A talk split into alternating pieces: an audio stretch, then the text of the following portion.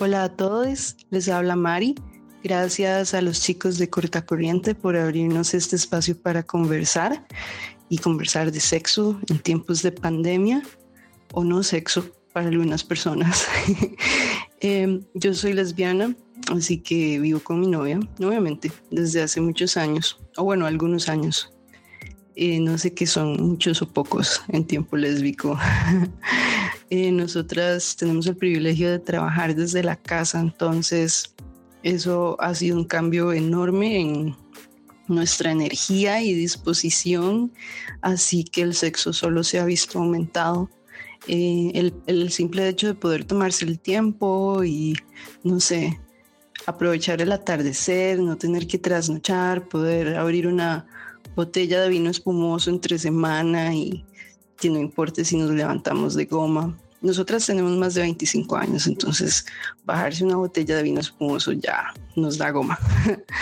eh, así que la verdad nos ha caído muy bien, lo hemos disfrutado montones y sí sé que mucha gente no la está pasando tan bien y solo pasa a la parte virtual y ya quieren que esto se acabe y, y nosotros queremos que esto acabe, pero la verdad el trabajar desde la casa se ha sentido súper, súper bien, lo hemos disfrutado montones. Y bueno, espero que se encuentren muy bien en sus casas y si tienen que salir a trabajar, que no se topen con gente irresponsable que no se cuida y no los cuida. Un saludo. Corta corriente.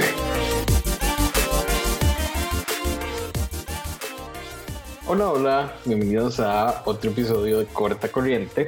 Continuamos con el tema sexo y relaciones socialmente distantes, como mencionaba Mari en el audio.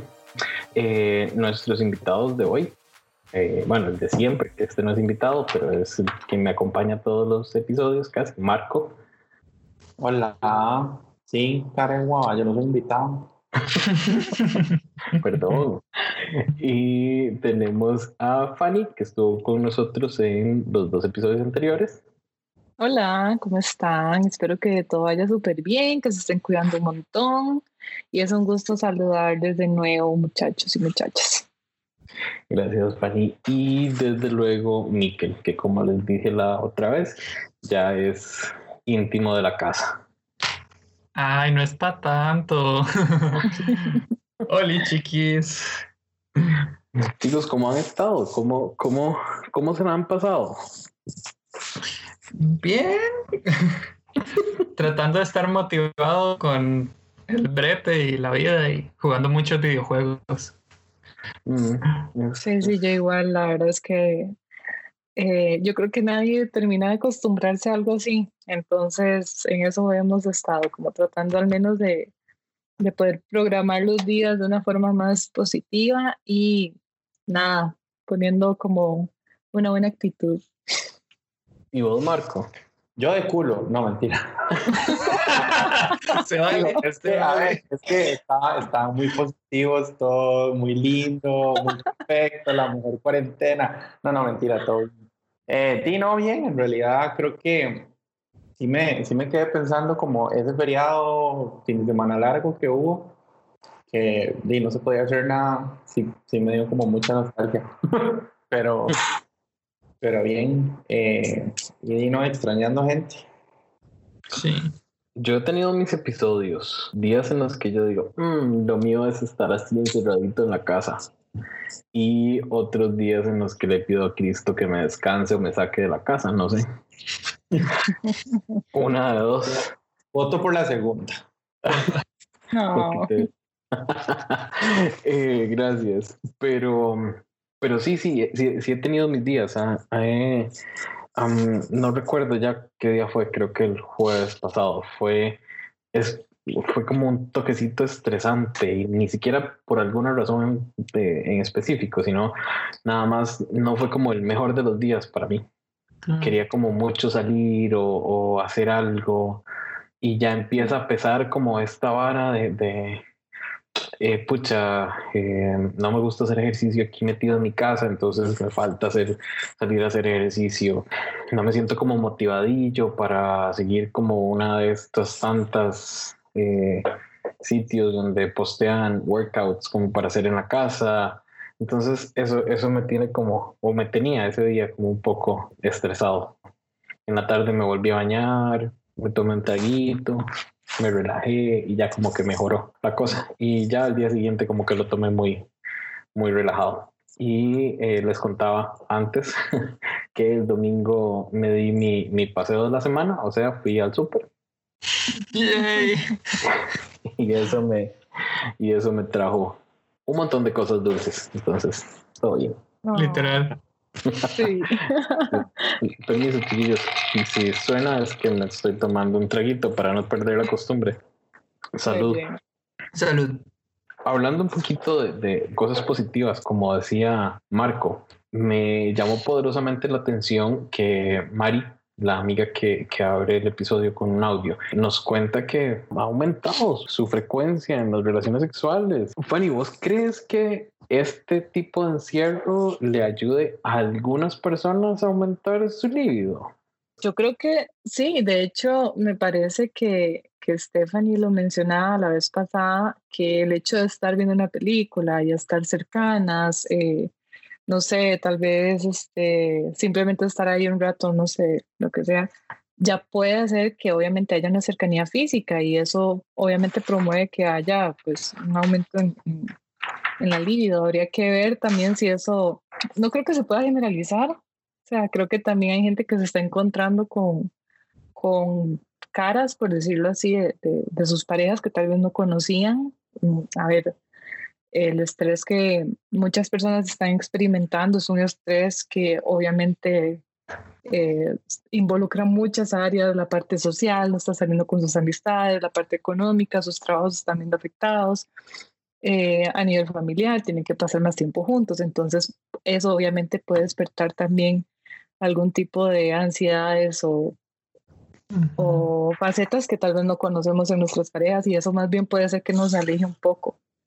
Y obviamente, pues en, en, en, el caso de que también que sean ambas personas las que están pasando eso, pues imagínate el nivel también que puede ser de estrés. Entonces, si es el caso de que es una pareja que lo está disfrutando y que les está ayudando un montón, qué dicha. Pero no, no creo que eso sea algo que se pueda generalizar. Y, y me imagino que tampoco deben ser las únicas, porque de ahí hay personas que de verdad se ven dos veces a la semana o dos horas al día porque una está trabajando y la otra no, o las dos están trabajando y se ven solo para cenar, dice, ahora se ven, si ahora se ven en el desayuno, en el almuerzo, en la cena y tienen tiempo en medio y como decía, ¿cómo se llama? La, semana pasada, Priscila, creo. Stephanie. Stephanie. No sé de dónde saqué Priscila. eh, Stephanie. Perdón, Stephanie.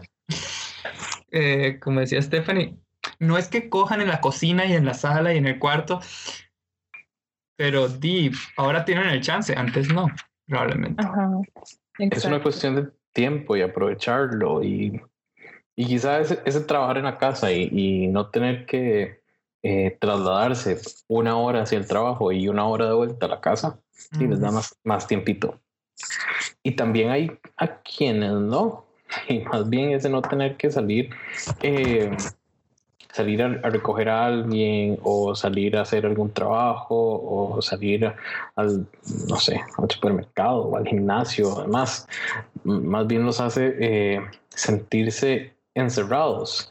Y mm, para continuar un poquito con el, con el cuadrito que, que, Fanny nos había regalado, eh, hay una sensación de encierro. Vuelvo a lo que dije hace un rato, esto es algo completamente nuevo. Evidentemente no, eh, creo que nadie está eh, preparado, ¿verdad?, para una situación de estas, en donde la interacción social, que es como algo, como lo más básico que tenemos, eh, pues se viera limitado, ¿verdad? Entonces, obviamente, el hecho de tener que estar todo el día en la casa, el hecho de no poder tener ese contacto. Incluso he escuchado gente que dice, me hace falta hasta estar metido en una presa para ir al trabajo. O sea, entonces obviamente la sensación de encierro está porque evidentemente nos están pidiendo que nos quedemos en nuestras casas. Incluso si vamos a salir en carro, tenemos que hacerlo con cierto horario, ciertos días. Entonces, bueno, claramente es una situación eh, nueva que mucha gente podría verlo como una situación de encierro, pero la palabra es muy fuerte, la palabra en sí es muy fuerte. Entonces, más bien sería como tratar de ver un poco eh, desde otra perspectiva, tal vez no verlo como, oh, yo estoy encerrado, me tienen aquí obligada a estar todo el día, sino más bien como, bueno, si me quedo acá, entonces puedo permitir que eh, otras personas sigan con salud. A ver, voy a evitar también incluso ser un factor de, riesgo, por ejemplo, no sé, para las personas que tienen factores de riesgo, eh, voy a evitarme, no sé, pasar por el susto, voy a evitar después contagiar a alguien, es capaz de que, no sé, soy asintomática, bueno, en fin. Entonces, más bien verlo como desde la perspectiva de lo positivo de lo que estamos logrando al estar en casa, eh, lo que estamos evitando también al estar en casa y, mm, y obviamente esto también es como una oportunidad para hacer cosas y eso hemos hecho bastante énfasis desde psicología, que es como una oportunidad para retomar cosas que antes tal vez no habíamos podido hacer por falta de tiempo o no sé, planes que tal vez teníamos por ahí con, con nuestra familia que tuvimos que postergar, lo que sea, bueno, tal vez llevarlo eh, a otro a otro plano, bueno, ¿qué te gustaría hacer después de esto? Hacer las preguntas que les comentábamos la vez pasada. Pasar tiempo de calidad con la gente que queremos tener cerca y que no necesariamente son las mismas personas que están en nuestro techo, ¿verdad? Pueden ser personas que no viven con nosotros y que también podemos tener ese contacto desde, por lo menos de forma virtual. Es muy fácil, yo no sé, yo siento que a veces uno como ser humano es tan ensimismado que es muy fácil olvidarse que no solo uno la pasa mal. Eh, incluso volvemos al punto tal vez de lo que vos hablabas, de, que, de, buscar como razones para llevar bien el encierro. Eh, la gente yo siento que también a veces la pasa muy mal en el encierro porque solo están pensando en ellos. Es como, yo me siento mal, yo quiero salir, yo quiero hacer aquí, yo quiero hacer allá, sin pensar en las consecuencias de lo que, están haciendo, ¿verdad? O de, o de salir y exponer a la gente o lo que sea. Corta corriente. El sexo en tiempos de cuarentena y o aislamiento. Mm, tricky el tema. Ah, todo depende de qué tan comunicativo sea la persona en este momento y depende de la sinergia que se tenga con esa persona en situaciones extraordinarias. A veces, para ser sincero, pues en este momento estoy empezando una relación, prácticamente tenemos poco más de seis meses juntos, casi siete meses. Eh, tenemos muchas ganas de vernos, tenemos muchas ganas de, de, besarnos, de tener este contacto, pero realmente pues él no puede, es una situación en la cual él vive con una persona de riesgo y él es una persona de riesgo, entonces estamos prácticamente practicando el aislamiento total. Eh, aparte de eso, pues ¿Cómo hacemos nosotros? Eh, si estamos buscando alguna alternativa, no lo hemos hecho. No nos ha hecho falta hasta el momento como para buscar una alternativa. Eh, se va a dar, creo que eventualmente, naturalmente ya las ganas van a ser demasiadas luego. Eh, si no ha sido hasta el momento y pues ha sido es un, un asunto de, de qué gustos tiene esa persona y qué gustos tengo yo, hasta dónde puedo yo llegar y tener algún tipo de relación a distancia como sexting o, algún tipo de, de, tomar videos o fotos, no es algo que nosotros nos, nos, nos podamos sentir cómodos, pero este, en el momento en que se nos pase por la cabeza en alguna conversación, vamos a encontrar alguna forma, de alguna u otra forma.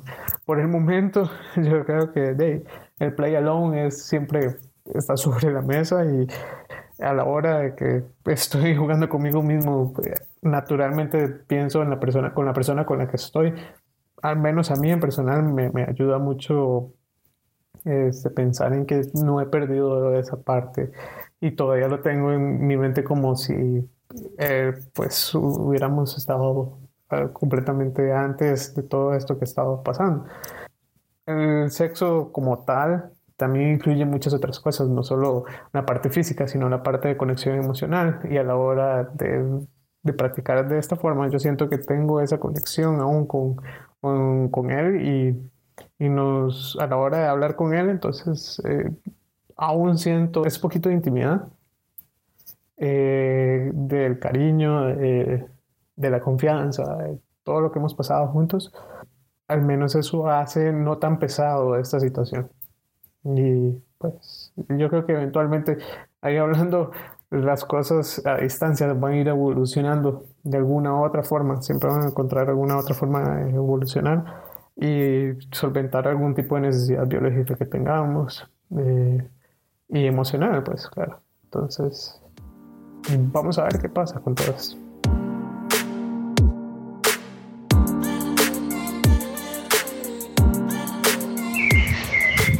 Yo tengo casi tres años de estar en una relación y estos días como de, de encierro ha sido vacilón porque nos hemos comunicado más, digamos por WhatsApp, nos hemos llamado un par de veces, que hacemos sexting, que hacemos aquí, que hacemos allá, pero también como que nos ha permitido como explorar otras partes de la relación que tal vez antes no habíamos explorado y empezamos a hablar como de cosas que nos gustaría poder hacer cuando todo esto termine y como de ampliar nuestro panorama incluso dentro de la relación. Pero en los últimos días sí se ha complicado un poco porque, bueno, yo me quedé sin trabajo y entonces ya el estrés económico empezó como a influir y como que al principio estábamos super horny, pero ya las preocupaciones empezaron como a aflorar completamente la situación, más la U, más como todas las cargas que tenemos. Y ha sido vacilón porque también ha sido como principal apoyo. O sea, si mi pareja yo no, no sé cómo estaría haciendo porque es la persona que me escucha y como que es la que más ha estado ahí y también como la que es como, no, todo va a salir bien, mira, hablemos, o, llamame, o pon un mensaje, o pues a ver, cuando todo esto pase, vamos a hacer todas las cosas que habíamos hablado antes y vamos a poder salir adelante, vas a encontrar tu trabajo. Entonces, así como, como curioso cómo se da la dinámica de la relación, ha sido súper chida, yo creo que nos hemos conectado un poco más pero también ha sido por la dificultad que ha representado esto, sobre todo para mí, porque di, la otra parte de la relación está bien, o sea, tiene su trabajo estable y no se ha visto afectado nada. Entonces, como que hemos logrado encontrar un, un equilibrio. Corta corriente. Esos eran Alonso y Raquel que eh, ambos están en situaciones, por un lado, totalmente diferentes, pero los une el que no eh, viven con su pareja y que a lo que siento no se ven. O sea, están totalmente separados por, por, este, por esta situación. Y hay una cosa que me llamó poderosamente la atención y fue cuando Alonso mencionó que eh, eh, no saben si, él no sabe si estarán manejando esto de una manera diferente. Creería yo que nadie tiene receta para saber cómo manejar esto, y mucho menos en relaciones.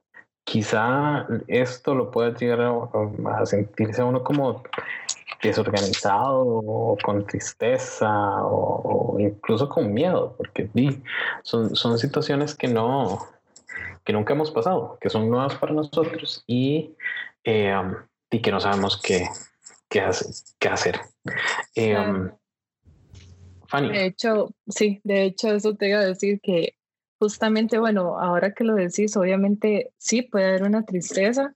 De hecho, yo creo que era eh, como un muy buen ejemplo que nos da Raquel, que bueno, ha perdido el trabajo, se ha visto como muy estresada con todo esto del, del de tener que continuar con la universidad, de perder el trabajo, toda la situación por sí social y sanitaria ya es algo que podría preocuparse cualquier persona. Entonces, obviamente, eh, al haber una ruptura en la cotidianidad, podemos hablar de una especie de tristeza. O sea, es como, a ver, pongámoslo así como un duelo. Perder un trabajo puede significar un duelo, perder, obviamente, a un ser querido o simplemente este, un cambio de este nivel en la cotidianidad puede, puede significar también un duelo.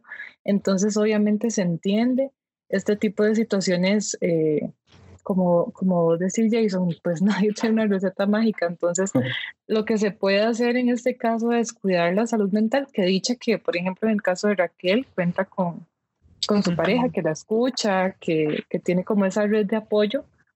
Em, y que también me parece muy interesante porque también obviamente la parte sexual es súper importante, eh, pero evidentemente la parte afectiva está siendo clave, ¿verdad? Para muchas personas. Tal vez, tal vez no están eh, sexteando, tal vez no se están viendo, tal vez no sé, lo que sea, o incluso viviendo juntas, tal vez ni siquiera están teniendo relaciones, pero está como ese acompañamiento afectivo que es súper importante. Eh, entonces, bueno, eso es como lo primero que he dicho, que pueden contar con alguien. Eh, y bueno, yo no me voy a cansar de decir que editar la sobreinformación y hacer una nueva rutina van a ser claves, así súper importantes para poder llevar esto, porque evidentemente ya la situación es triste, ya es dura, digamos, como para seguir alimentando la ansiedad y todo lo que puede haber alrededor de eso. Entonces, bueno, con, con respecto a la tristeza, yo creo que eso es como lo más lo más relevante. Yo quiero como jugar un toquecito abogado del diablo. Perdón, siempre yo. Eh, la semana pasada me quedé pensando, y ahora que hablaban de estos temas, los audios de Alonso y Raquel, ¿qué pasa con la gente que más bien, al contrario, como que esta separación los hace ver su relación de forma diferente? Y por diferente, llámese eh, ya no quiero estar con la persona con la que estoy. O, bueno. o, cómo, manejo una ruptura en, en, medio de una de un encierro y, o de una pandemia, pues. O sea, digamos, hay personas que hay personas que realmente o sea, no la estén pasando tan bien como uno, o hay gente que debe estar pensando, puta, yo no quiero estar con la persona con la que estoy. Y el encierro los hizo dar cuenta de eso o incluso ya terminaron una relación por culpa del encierro y la separación y no saben cómo manejarlo.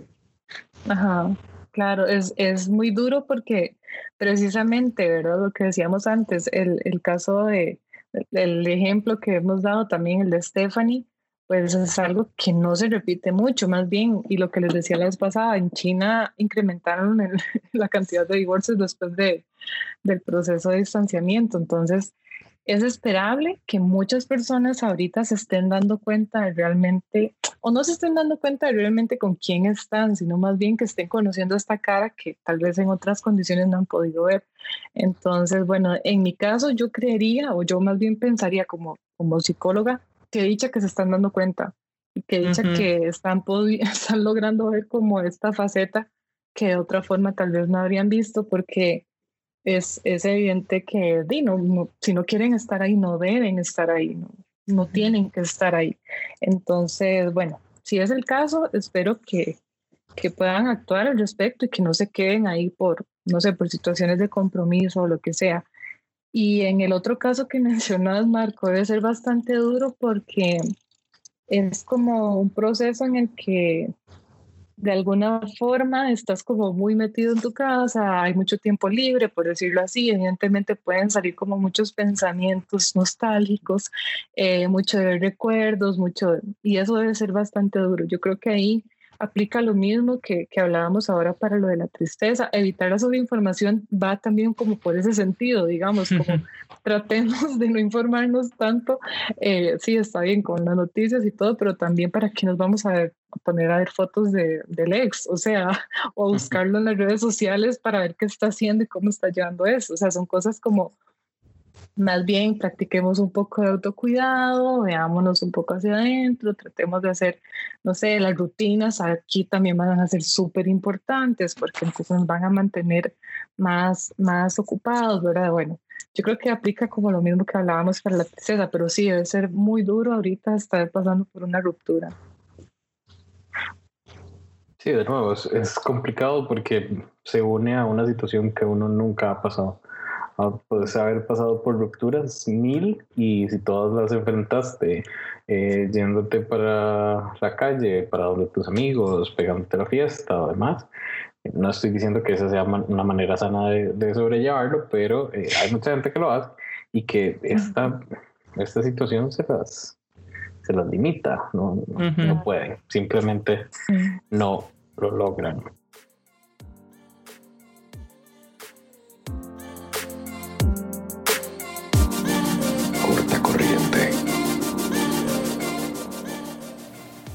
Síganos en Instagram y Twitter como arroba corta raya bajo corriente y en Facebook como corta corriente.